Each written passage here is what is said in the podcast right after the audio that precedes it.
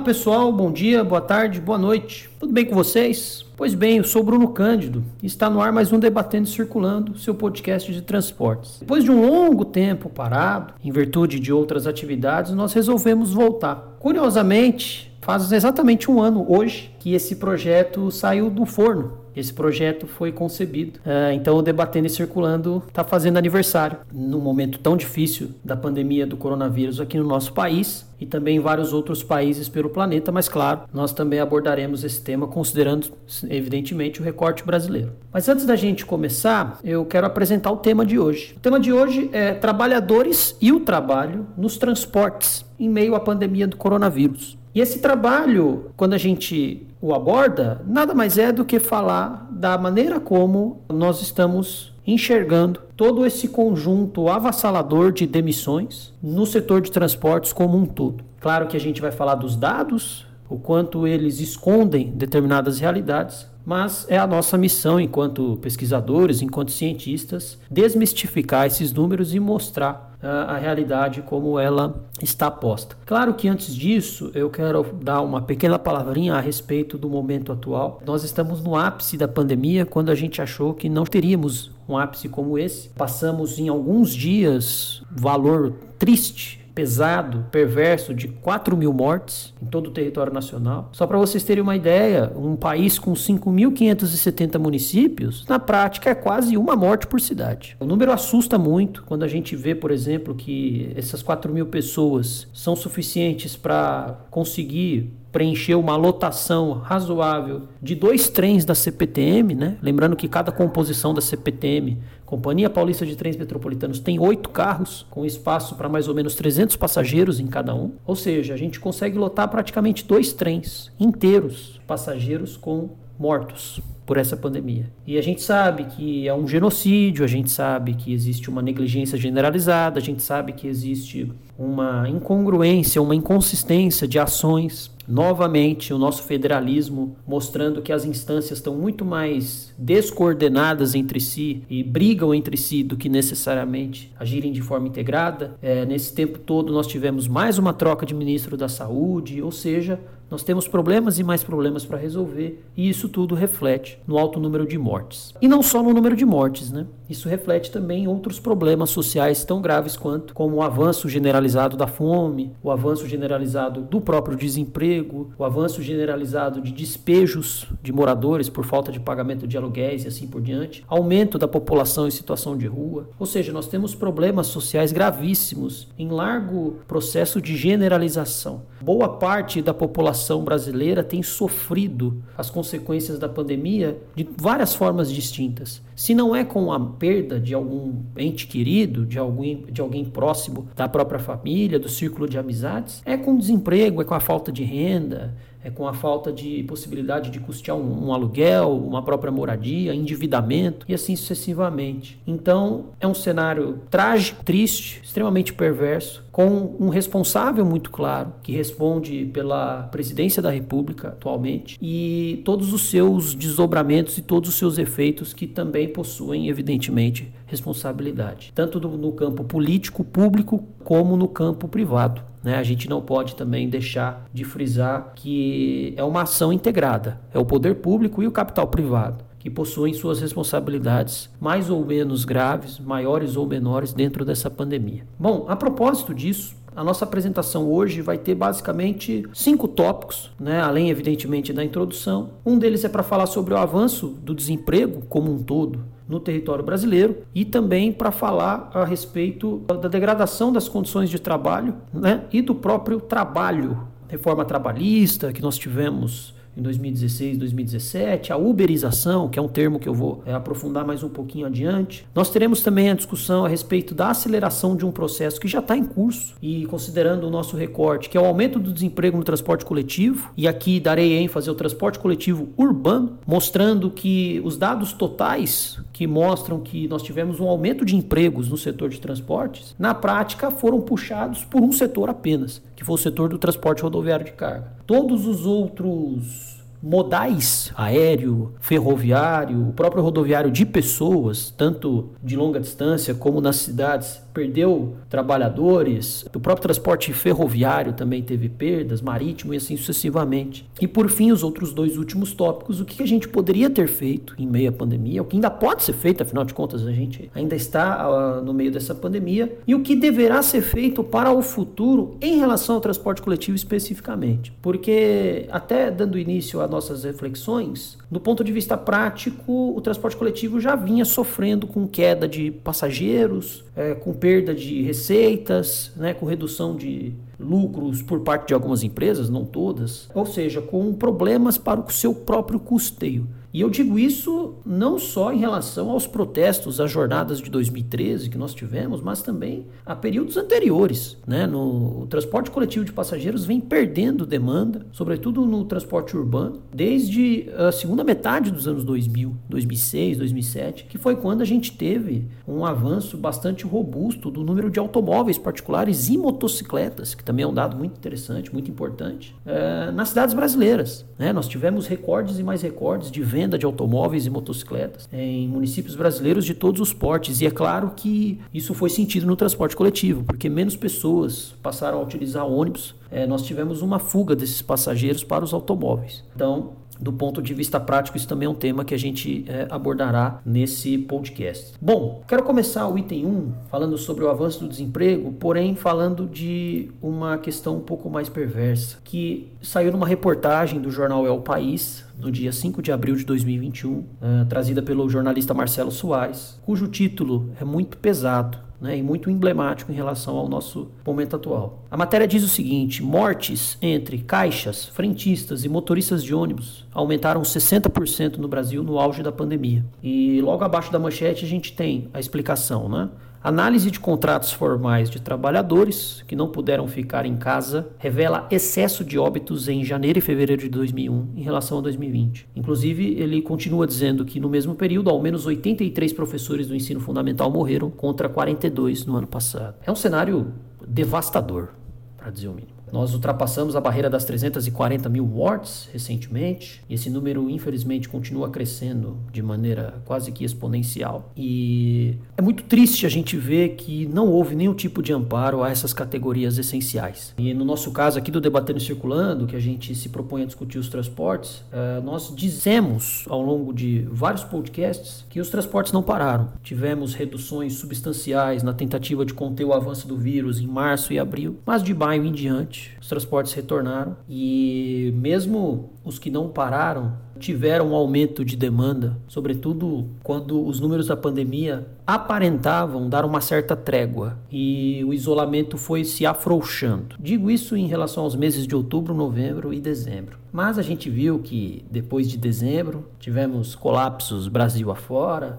falta de unidades de terapia intensiva, é, mortes na fila né, no aguardo de uma internação. E se nós tínhamos no início da pandemia um problema muito severo com relação aos idosos, que era de fato a faixa etária mais vulnerável, hoje, graças às novas cepas, né, as mutações do vírus SARS-CoV-2, nós temos um avanço de mortes entre pessoas mais jovens, adultos em idade economicamente ativa, pessoas de 30, 40, 50 anos, e algumas pessoas mais jovens que isso, com 20, inclusive até alguns adolescentes também. Nós tivemos casos registrados de internação. Evidentemente que isso é muito triste. E quando nós analisamos alguns outros dados, outros mapas, nós vemos que as mortes nesses serviços essenciais e nas periferias das grandes cidades são as mais recorrentes. Ou seja, quem tem morrido nessa pandemia são os mais pobres evidentemente. Porque, por melhor que seja o SUS e por mais que devamos defendê-lo, infelizmente ele não dá conta né, de uma demanda tão grande, sobretudo por unidades de terapia intensiva. E nós avisamos, em certa medida, tanto o sucateamento do SUS, que é paulatino desde 2016, por razões políticas conhecidas da grande maioria, e também pela própria estrutura do Sistema Único de Saúde e que não apenas no Brasil, mas em qualquer país do mundo, nenhum sistema de saúde daria conta de um colapso desta magnitude. Quando alguns especialistas dizem que nós no Brasil atualmente estamos vivendo um cenário de guerra, é porque o número de mortes em alguns municípios brasileiros chega a ser superior ao número de nascimentos. E esse é um dado muito difícil de ser contestado, né? Para os negacionistas de plantão, que adoram contestar os dados oficiais, é um dado muito difícil, porque quem possui esse número de nascimentos e óbitos? Os cartórios. Então, é fazer uma consulta a qualquer cartório de registro civil e perguntar quantos nasceram no mês de março? Um número X. Quantos morreram no mês de março? Um número Y. E esse Y tem sido maior que esse X, ou seja, tem morrido mais pessoas do que nascido. E essa aceleração das mortes tem tudo a ver com a pandemia. Porque algum negacionista poderia dizer: ah, mas morrem pessoas de outras causas. Isso sempre teve. Idade, problemas de saúde, acidentes de trânsito, entre outras causas. Ok. A criminalidade, que é fortíssima no Brasil também, infelizmente. Mas a pandemia encorpou, engrossou esse caldo de uma maneira muito violenta, muito forte e muito repentina também. Repentina, sobretudo, nesse ano de 2021. Porque, veja, nós vínhamos um cenário de redução dos números e, na prática, nós tivemos uma segunda onda muitíssimo maior do que a primeira. Nem no auge da primeira onda a gente ultrapassou 2.500 mortes em mais de uma semana. Aqui no Brasil, hoje a gente fala em mais de 4 mil já há alguns dias. Isso é evidente que se reflete na classe trabalhadora. Afinal de contas, nós estamos num país formado por trabalhadores. É um grande engano a gente achar que o Brasil é um país de classe média. O próprio Márcio Postman, economista brilhante da Universidade Estadual de Campinas, diz no seu livro, eh, com um título muito sugestivo, Nova Classe Média, nós não temos uma classe média. O que acontece é o seguinte: nós tivemos trabalhadores que, de 2003 até 2015, tiveram um aumento real de salário e, portanto, tiveram acesso a serviços que costumeiramente não tinham. Transporte aéreo de longa distância, é, aquisição de carros, casas, etc. Mas isso não quer dizer necessariamente que as, que as pessoas deixaram de ser pobres e se tornaram pessoas de classe média. Por quê? Porque o desemprego, sobretudo na pandemia, se acelerou bastante. É, o número de perdas de vidas e outras perdas materiais também se acelerou muito. Então, se realmente fôssemos um país de classe média, os impactos da pandemia não seriam tão fortes. Mas nós somos um país de população pobre. Nós somos um país de dezenas de milhões de assalariados e de pessoas que não possuem emprego fixo, que também é um outro dado muito importante. Nós temos um número de trabalhadores em ocupações extremamente precárias, imprevisíveis, enorme.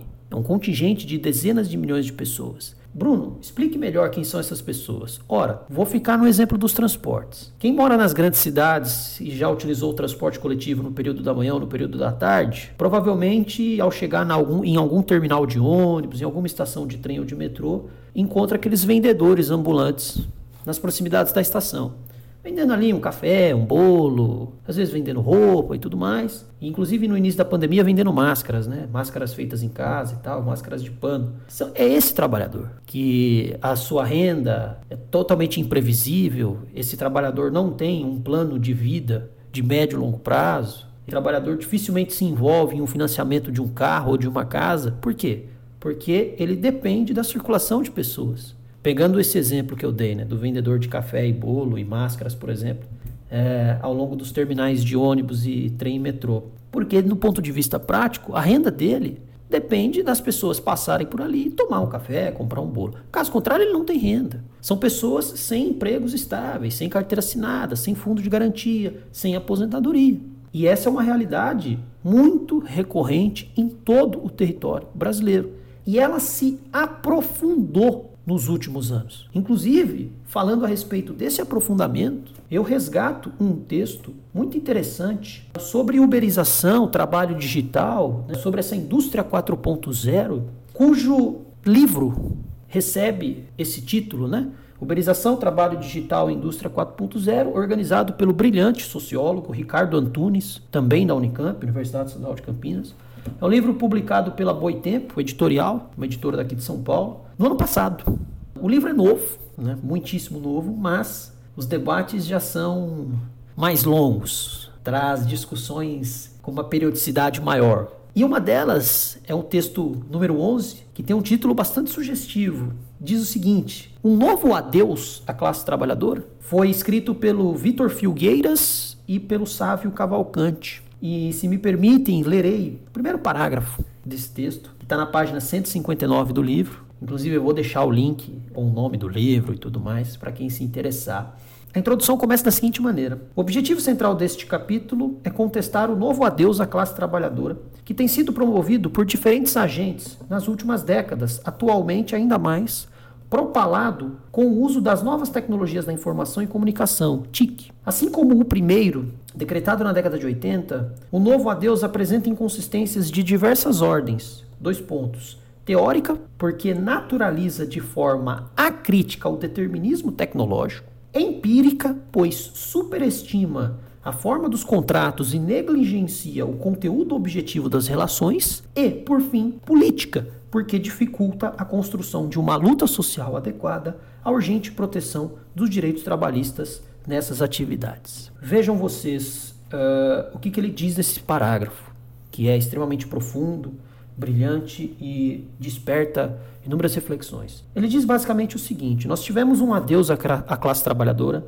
nos anos de 1980, na década de 1980, em que houve uma precarização generalizada do trabalho, um crescimento bastante grande no número de autônomos, uma diminuição no emprego de carteira assinada, sobretudo na indústria que passava por um processo de automação. Os anos de 1980 aqui no Brasil foram de uma crise muito intensa e uma crise que veio de fora para dentro mais uma vez, porque na década de 1970 nós tivemos dois choques do petróleo, né, com o preço do barril de petróleo aumentando violentamente e levando países centrais como Estados Unidos, França, Alemanha, Reino Unido, entre outros, a crises econômicas razoáveis. Então, na década de 1980 nós tivemos um primeiro adeus à classe trabalhadora, né, segundo não só esses autores aqui, o Vitor e o Sávio, mas como em outros textos também, não só deles, mas dentro desse próprio livro. Inclusive, nesse texto, um novo adeus à classe trabalhadora, eles comentam a respeito dessa, desse adeus na década de 1980.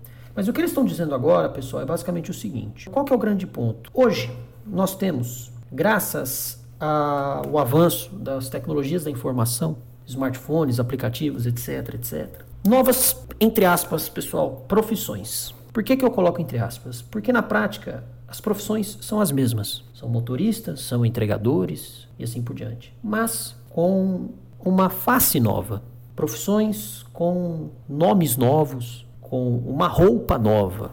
Mas o profissional na prática é o mesmo. Ele, inclusive, saiu da profissão, vamos dizer assim, formal e foi para essa autônoma, que inclusive essas empresas de tecnologia gostam de dizer empreendedora. Gente, me perdoem já começar com essa provocação, mas um motorista de aplicativo não é autônomo. Um motorista de aplicativo não é empreendedor, né? É, assim como um entregador desses aplicativos também não é um empreendedor. É muito importante, é muito importante que falemos isso para quebrar esse estigma, esse projeto, essa ideia de que nós temos uma revolução de que as pessoas poderão ser seus próprios patrões, as suas próprias patroas. Isso é uma mentira sem tamanho. Porque essas empresas, é, e aqui o texto fala da Uber, que é uma empresa estadunidense de fornecimento desses serviços, basicamente, né? ou como eles dizem, é uma operadora de aplicativos, né?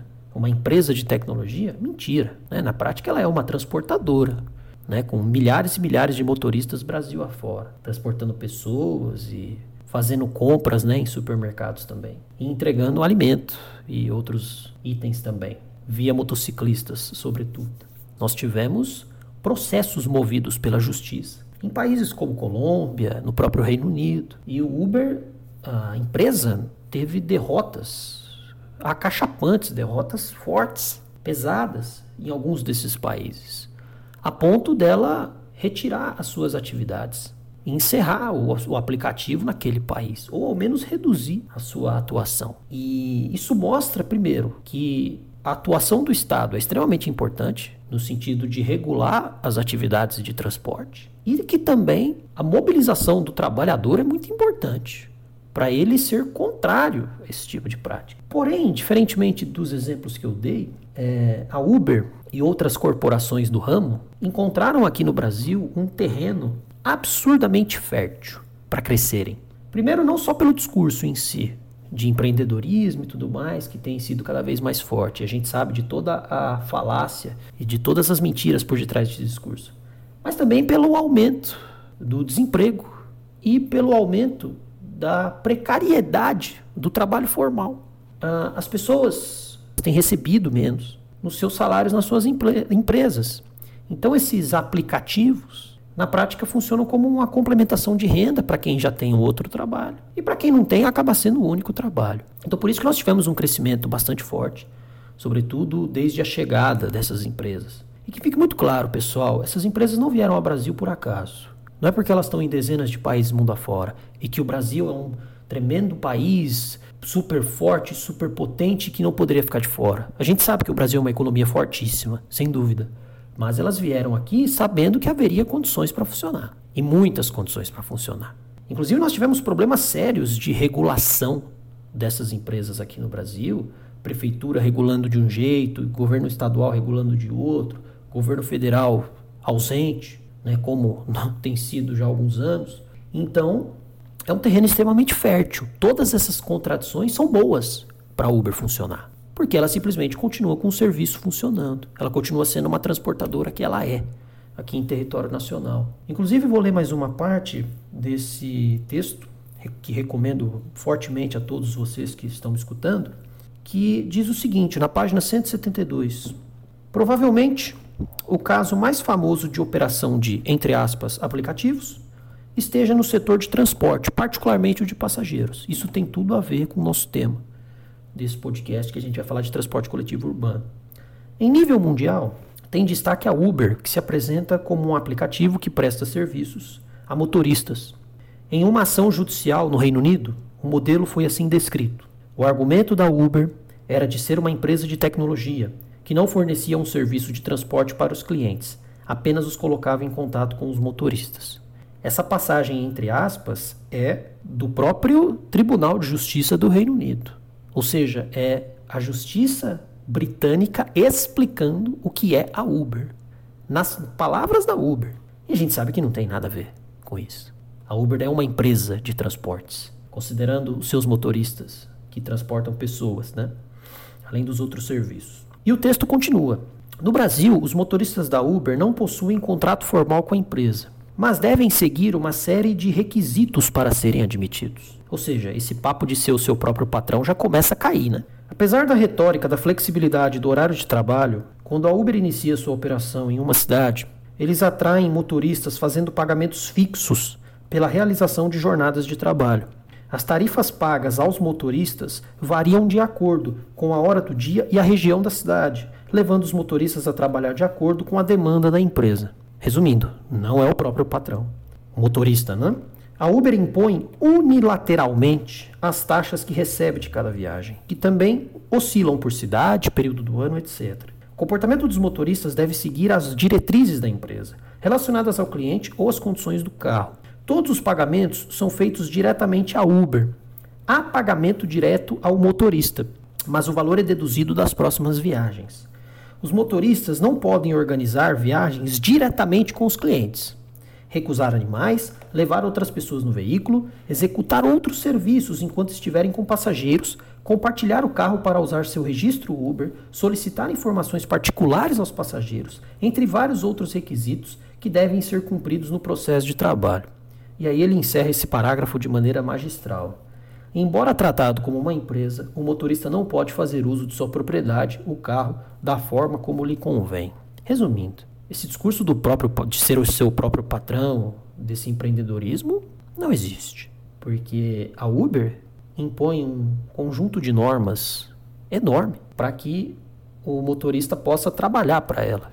E ela que determina qual parte do valor pago por aquela viagem fica para o motorista. E sejamos honestos e lúcidos. A Uber não vai sair no prejuízo. E não só ela. Essas grandes corporações, com esses aplicativos, né, que dizem apenas serem plataformas intermediárias entre o usuário e o prestador do serviço, são empresas enormes que têm um lucro astronômico e que algumas delas, inclusive, em meio à pandemia, tiveram aumento de suas receitas, sobretudo por conta do uso mais intensificado de aplicativos para compra de alimentos e outros produtos e a entrega em casa. Então perceba, essa flexibilidade, essa autonomia é uma grande mentira. E muitos agora podem perguntar: "Poxa, Bruno, mas O que, isso tem a ver com o desemprego no transporte coletivo? Tudo. Uh, essa perversidade por parte dessas grandes empresas faz com que o serviço seja muito barato. E no Brasil, nós temos um problema relativamente crônico, que nós sabemos como solucionar, mas infelizmente ele parece crônico, do transporte coletivo, sobretudo nas grandes cidades, ser de qualidade baixa. Nós temos poucas cidades brasileiras com transporte sobre trilhos. Cito algumas: São Paulo, Rio de Janeiro, Belo Horizonte, Porto Alegre, João Pessoa, Recife, Fortaleza, Salvador, para ficar em alguns exemplos.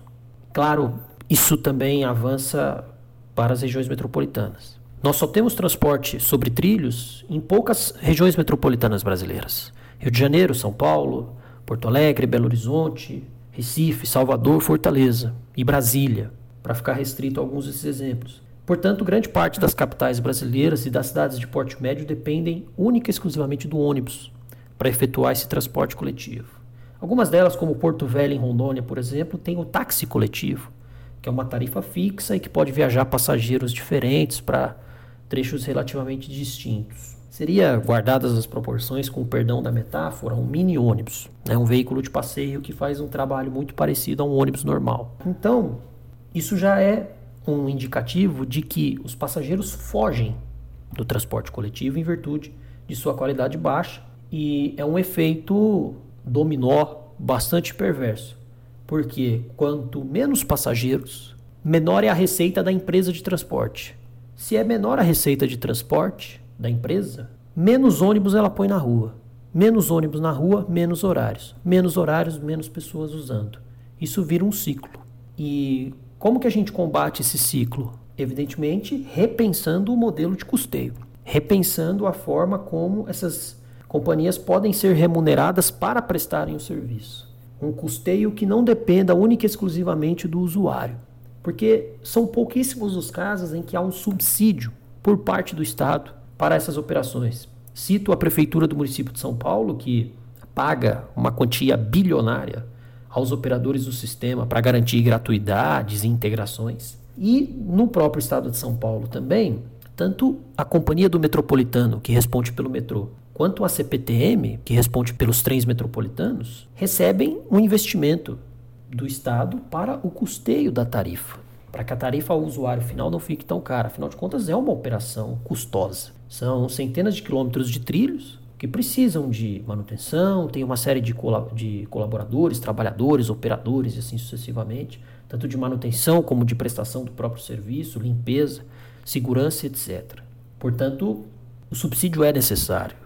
E, embora eu tenha abordado São Paulo, que é a maior metrópole brasileira, a mesma realidade se aplica em várias outras cidades que também possuem sistemas de transporte coletivo robustos com números centenários de ônibus e outros tipos de veículos, ônibus articulados, biarticulados e etc. Portanto, não é uma exclusividade só da metrópole paulista, mas é um panorama que avança por todo o território nacional. Inclusive, a respeito do desemprego nesse setor, eu trago os dados da Confederação Nacional do Transporte, a CNT, por meio do seu painel do emprego do transporte, que nada mais é do que uma apresentação de um software chamado Power BI com gráficos e mapas interativos que mostram o número de admissões, ou seja, de contratações, o número de desligamentos, demissões e o saldo, ou seja, pessoas que foram empregadas menos pessoas que foram desempregadas e o saldo restante.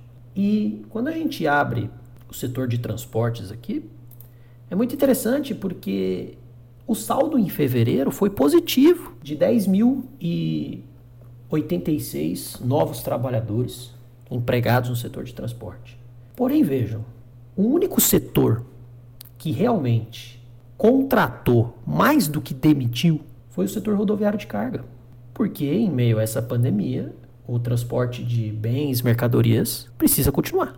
Mas todos os outros setores tiveram perda. Vou pegar aqui três exemplos. Metro Ferroviário de Passageiros registrou 60 demissões em fevereiro. Rodoviário de passageiros de longo curso, ou seja, aquele ônibus rodoviário que sai de uma cidade e viaja para outro estado e assim por diante. Perdeu no total, em 2021, considerando janeiro e fevereiro, 3.151 trabalhadores. E o último exemplo, que é o mais emblemático, O rodoviário de passageiros urbano, ou seja, os ônibus que circulam dentro das próprias cidades e das regiões metropolitanas, perdeu no total 6.288 passageiros. E os únicos estados brasileiros que mais contrataram do que demitiram foram Santa Catarina, Goiás, Rio Grande do Norte, Sergipe, Roraima e o Ceará. E não é que contrataram muito, viu, gente? Santa Catarina foi o que mais contratou, 81 novos motoristas. Muita gente pode se perguntar, ouvindo isso tudo, Bruno, quanta precisão, né? Quanta confiabilidade desses dados? Isso é possível porque grande parte dos empregos, sobretudo em grandes empresas, é formal. Então, é, são dados via carteira de trabalho. Portanto, a confiabilidade realmente é maior. Veja, nós não temos nenhum trabalhador autônomo do transporte rodoviário coletivo. Ou seja, nenhuma pessoa pode comprar um ônibus e fazer uma linha de ônibus numa cidade. Você precisa de uma autorização por meio da prefeitura. A prefeitura faz uma licitação para poder contratar aquela empresa para ela prestar o serviço por um período determinado. Então, são setores com uma regulação bem rígida e necessária para que funcione. Diante disso, esses dados são bem confiáveis e a própria Confederação Nacional do Transporte também tem a sua confiabilidade em relação a essas informações. E se nós compararmos 2020, nós temos, por exemplo, só no serviço urbano, que é o foco dessa nossa parte do podcast, 66.663 demissões. Transporte coletivo urbano ou seja, motoristas, cobradores, mecânicos e outros funcionários de setor administrativo, bilhetagem eletrônica, né, foram demitidos. Só no estado de São Paulo foram 14.786 demissões. O único estado que mais contratou que demitiu foi Roraima, com seis contratações. Seis. Resumindo, uma exceção que, com todo respeito, não merece nem que uma grande ressalva seja feita. E ano passado, como a pandemia teve o seu auge no isolamento social em abril, abril foi o mês que mais registrou demissões. Foram 9.435 demissões. Depois esse número se reduziu em maio, junho, aumentou de novo julho, agosto, começou a se reduzir em setembro, outubro, novembro, dezembro. Ou seja, conforme o isolamento foi se afrouxando, alguns desses trabalhadores foram sendo recontratados. Afinal de contas, os ônibus foram sendo recolocados nas ruas para a circulação e o transporte de pessoas. Porém, pessoal, esse saldo de 2020, bastante negativo, não é negativo só em 2020. Se nós voltamos no tempo e olhamos os dados de 2016, por exemplo, o setor registrou 17.962 demissões. E dos 26 estados brasileiros e o Distrito Federal, só quatro contrataram mais do que demitiram: Rondônia, Ceará, Rio Grande do Norte e Sergipe. Novamente, São Paulo, 4.747 funcionários demitidos, trabalhadores demitidos do setor de transporte de passageiros urbano, sobretudo o ônibus, né? Para o setor metroviário e no serviço de trens urbanos temos aqui um outro item, um outro cálculo. Depois da reforma trabalhista, se pegarmos o ano de, o ano de 2018 como referência, foram 15.651 demissões. E dessa vez o Rio de Janeiro teve 5.130. Enfim, pessoal, tudo isso para dizer que já era uma tendência a redução de empregos no setor, porque o setor tem encolhido, ou seja, graças ao avanço dos chamados aplicativos, a redução de passageiros no transporte coletivo urbano sobre pneus tem sido paulatina e contínua. E os empresários, evidentemente, para conseguirem manter as suas operações, farão o quê? Demitirão trabalhadores. É, o famoso enxugamento operacional nada mais é do que isso. Você abre mão de parte da sua força de trabalho para poder continuar operando. E quando nós olhamos 2019, antes da pandemia, mesmíssima coisa. Nós tivemos 15.445 trabalhadores demitidos no setor rodoviário de passageiros urbano. Ou seja, pessoal, é uma perda que com a pandemia foi muitíssimo acelerada. Né? Nós saímos de 15 mil demissões em 2018, 2019, para 66.600, arredondando aqui o número, em 2020. Claro que nesse caso a pandemia foi avassaladora nessas 50 mil demissões a mais. Mas veja, pessoal, nós já temos uma tendência de redução, de encolhimento dessa atividade no Brasil. E, diferentemente de um transporte por aplicativos, Aliás, faço a ressalva, eu discordo frontalmente dessa expressão, mas ela acaba sendo a mais didática e, infelizmente, a mais utilizada pelo, pela mídia e assim por diante. Mas esses transportadores de aplicativos não substituem o transporte público, por motivos muito simples. O transporte público garante, por lei, o direito ao transporte de idosos que não pagam a tarifa. Crianças com até 5 anos também não pagam em várias cidades brasileiras. Pessoas portadoras de deficiência possuem veículos adaptados, inclusive, com elevador para cadeiras de rodas e assim por diante. Nós temos transporte de estudantes, várias cidades cedem gratuidade parcial ou total para o transporte da classe estudantil de 6 a 17 anos, inclusive até para públicos universitários, dentre outras gratuidades. Algumas cidades possuem passe livre para desempregados, outras possuem passe livre mesmo, amplo e restrito para todo o município, como Maricá no Rio de Janeiro, Vargem Grande Paulista aqui na região metropolitana de São Paulo. Ou seja, para um país como o nosso, extremamente desigual, extremamente diverso, o ônibus é essencial para as cidades, e não só as grandes, as médias e algumas pequenas, que possuem uma demanda de passageiros razoável, tanto em áreas urbanas como em áreas rurais isso é uma ressalva interessante de ser feito. Nós temos ônibus urbanos que fazem viagens de duas horas, duas horas e meia, ligando povoados em municípios, sobretudo na região norte, no Brasil, em que uh, nós temos uma distância mais longa, em quilômetros, desses povoados em relação ao centro da cidade. Claro que isso também se aplica a cidades, por exemplo, no próprio Sudeste, no Nordeste no Centro-Oeste. Na região Sul, um pouco menos, mas nós temos também. Mas mostra o quanto é necessário o ônibus urbano para o Brasil. Porém, o setor tem clamado por ajuda, por melhora. E olha, tem clamado com razão. Afinal de contas, o governo federal, que era o mais indicado para ajudar as empresas e as pessoas, se ausentou completamente dessa tarefa. Deixou completamente desamparado diversos setores produtivos e, consequentemente, os trabalhadores brasileiros. Portanto, quando nós lemos os dados de uma pesquisa de uma entidade patronal, que é a NTU, Associação Nacional das Empresas de Transportes Urbanos, NTU, a sigla, ela criou um boletim, que depois deixarei o link para vocês também, em PDF, chamado Impactos da Covid-19 no Transporte Público por Ônibus, no período entre março de 2020 e fevereiro de 2021, ou seja, ao longo da pandemia. E ela fez um mapa do Brasil por capitais, mostrando a porcentagem da redução da oferta e da demanda de passageiros, ou seja, quantos ônibus a menos nós tivemos nas cidades e quantos passageiros a menos nós tivemos. Para vocês terem uma ideia, em São Paulo, por exemplo, nós tivemos uma redução na oferta de 11,7% e na demanda a redução foi de 38,4%.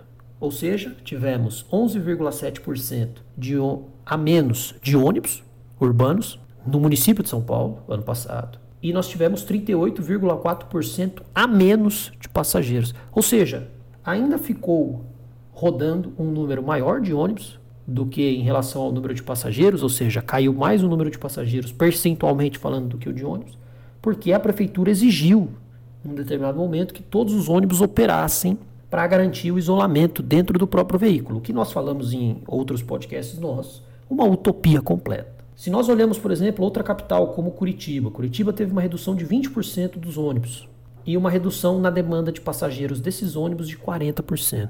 E quando nós analisamos outras capitais, o cenário se repete em certa medida. Vou dar os dados de Belo Horizonte. Belo Horizonte teve 38% da redução de oferta de ônibus e 48% na demanda de passageiros. Imaginem vocês, uma empresa que tem um conjunto grande de trabalhadores, conjunto grande de veículos e tudo mais, perder metade de seus passageiros em um período. Você tem que cortar a empresa pela metade para ela conseguir sobreviver.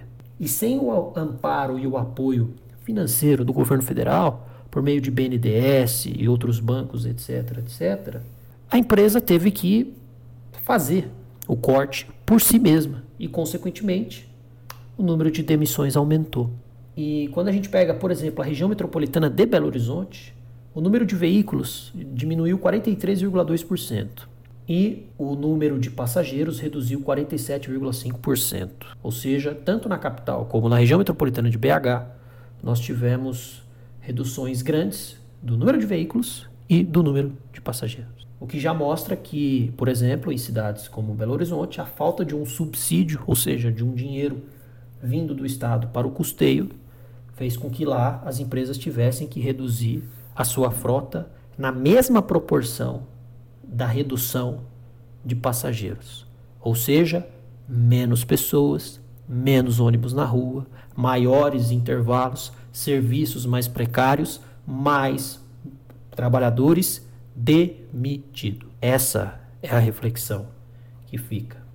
E com isso o serviço vai ficando cada vez mais precário. E o que nós poderíamos ter feito em meio à pandemia? Ora, dinheiro. Dê dinheiro para essas empresas não demitirem. Porque essas empresas, tendo dinheiro para não demitirem, elas, além de manter os seus próprios trabalhadores, mantêm as operações funcionando. Então nós teríamos uma redução de passageiros, mas aqueles que precisam usar o ônibus teriam ônibus um pouco mais vazios. Pelo menos isso. Funcionários de supermercados, farmácias, outras atividades que não pararam ao longo dessa pandemia, teriam mais segurança no transporte. Agora, se você reduz o número de ônibus na mesma proporção do número de pessoas, o ônibus continua cheio. É uma conta simples. Você tem 100 passageiros, cada ônibus leva 50. Se você tem dois ônibus levando 50, esses 100 enchem os dois ônibus. Agora, se você tira 50 passageiros e tira um ônibus, quantos ônibus sobraram? Um. Quantos passageiros sobraram? 50. Qual que vai ser a lotação desse ônibus que sobrou? 50. Resumindo, os ônibus não andaram mais vazios, porque a empresa, para não perder, tirou os ônibus das ruas. Ou seja, não houve amparo, não houve apoio por parte do Estado, de modo que as empresas pudessem ter a sua operação subsidiada, custeada, sobretudo pelo governo federal. Tanto que o socorro de 4 bilhões de reais que foi proposto pelo Congresso no segundo semestre do ano passado foi vetado pelo presidente da República. Ou seja, as empresas não viram esse dinheiro.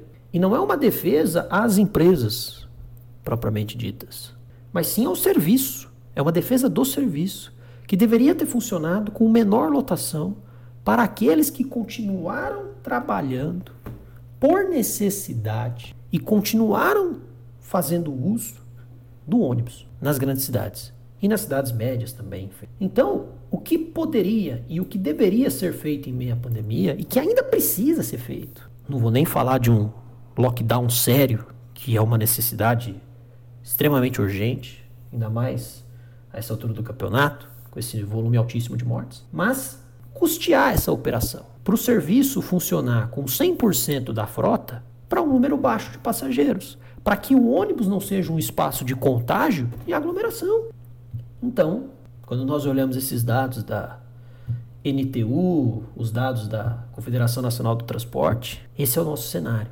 E num pós-pandemia, e nós entramos aqui no último tópico, para o qual eu também deixarei um link para vocês de leitura, de um texto escrito pelo jornalista e escritor James Wilt, uma entrevista que ele deu para a revista Gama, que pertence ao jornal Nexo. É um texto de fevereiro desse ano que diz o seguinte: A batalha é convencer donos de carros de que o transporte público é bom para todos. O título é bem sugestivo, claro, mas o que é mais interessante nesse texto é que a solução para os problemas de mobilidade, com ou sem pandemia, é investir em transporte público. E investimento em transporte público melhora a mobilidade das pessoas e também combate o desemprego no setor, que, como a gente viu pelos dados da própria CNT, é algo que tem crescido paulatinamente nos últimos cinco anos, para dizer o mínimo. Então, é a solução mais óbvia possível. Enquanto alguns, de forma acrítica, como diz aqui o texto brilhante do Vitor e do Sávio, acreditam na fantasia que a tecnologia vende, carros autônomos, serviços de compartilhamento, toda essa coisa ultra tecnológica, futurista que na prática só acelera o desemprego. O James, nesse texto para a revista Gama, diz o básico invistam em transporte público.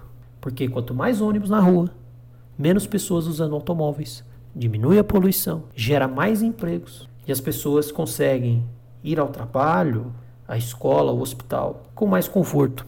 Cidades que, por consequência, conseguirão respirar melhor, que serão mais fluidas e que serão mais humanas no limite, porque sem um número grande de carros, não precisamos investir bilhões de reais em pontes, viadutos, anéis viários, etc, etc. E sim investir em transporte coletivo. Então eu encerro esse podcast agradecendo a você que ouviu até aqui, pedindo para curtir, comentar, compartilhar nos agregadores Spotify, Anchor, Google Podcasts, Apple Podcasts, entre outros, e também no YouTube. Seguir o nosso Instagram, nosso Facebook, tudo debatendo e circulando. Dá uma olhada também lá no nosso projeto. Eu encerro dizendo o seguinte: o desemprego é um problema coletivo que no setor dos transportes se resolve com o transporte coletivo.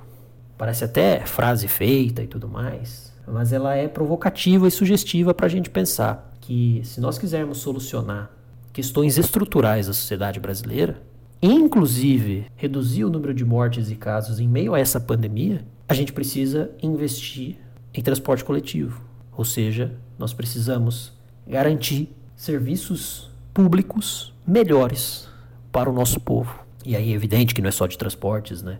Isso dá para ser estendido para outros setores, mas fica a minha reflexão, ou seja, se nós quisermos começar algum tipo de mudança, o transporte público é um caminho bastante razoável e execuível para esse tipo de transformação. Afinal de contas, não devemos acreditar na mentira e na farsa que são esses aplicativos, essas tecnologias hipermodernas. Eu não estou fazendo aqui uma moralização, dizendo que quem usa esses aplicativos está errado algo do tipo. Eu entendo que cada pessoa tem a sua necessidade, mas a minha cobrança é ao Estado brasileiro, municípios, estados e União, ou seja, poder público. Olhe de verdade e de maneira eficiente e decente para o transporte coletivo e veja que depender única e exclusivamente das empresas é um problema, pois elas pensam visando o lucro, óbvio, caso contrário não seriam empresas.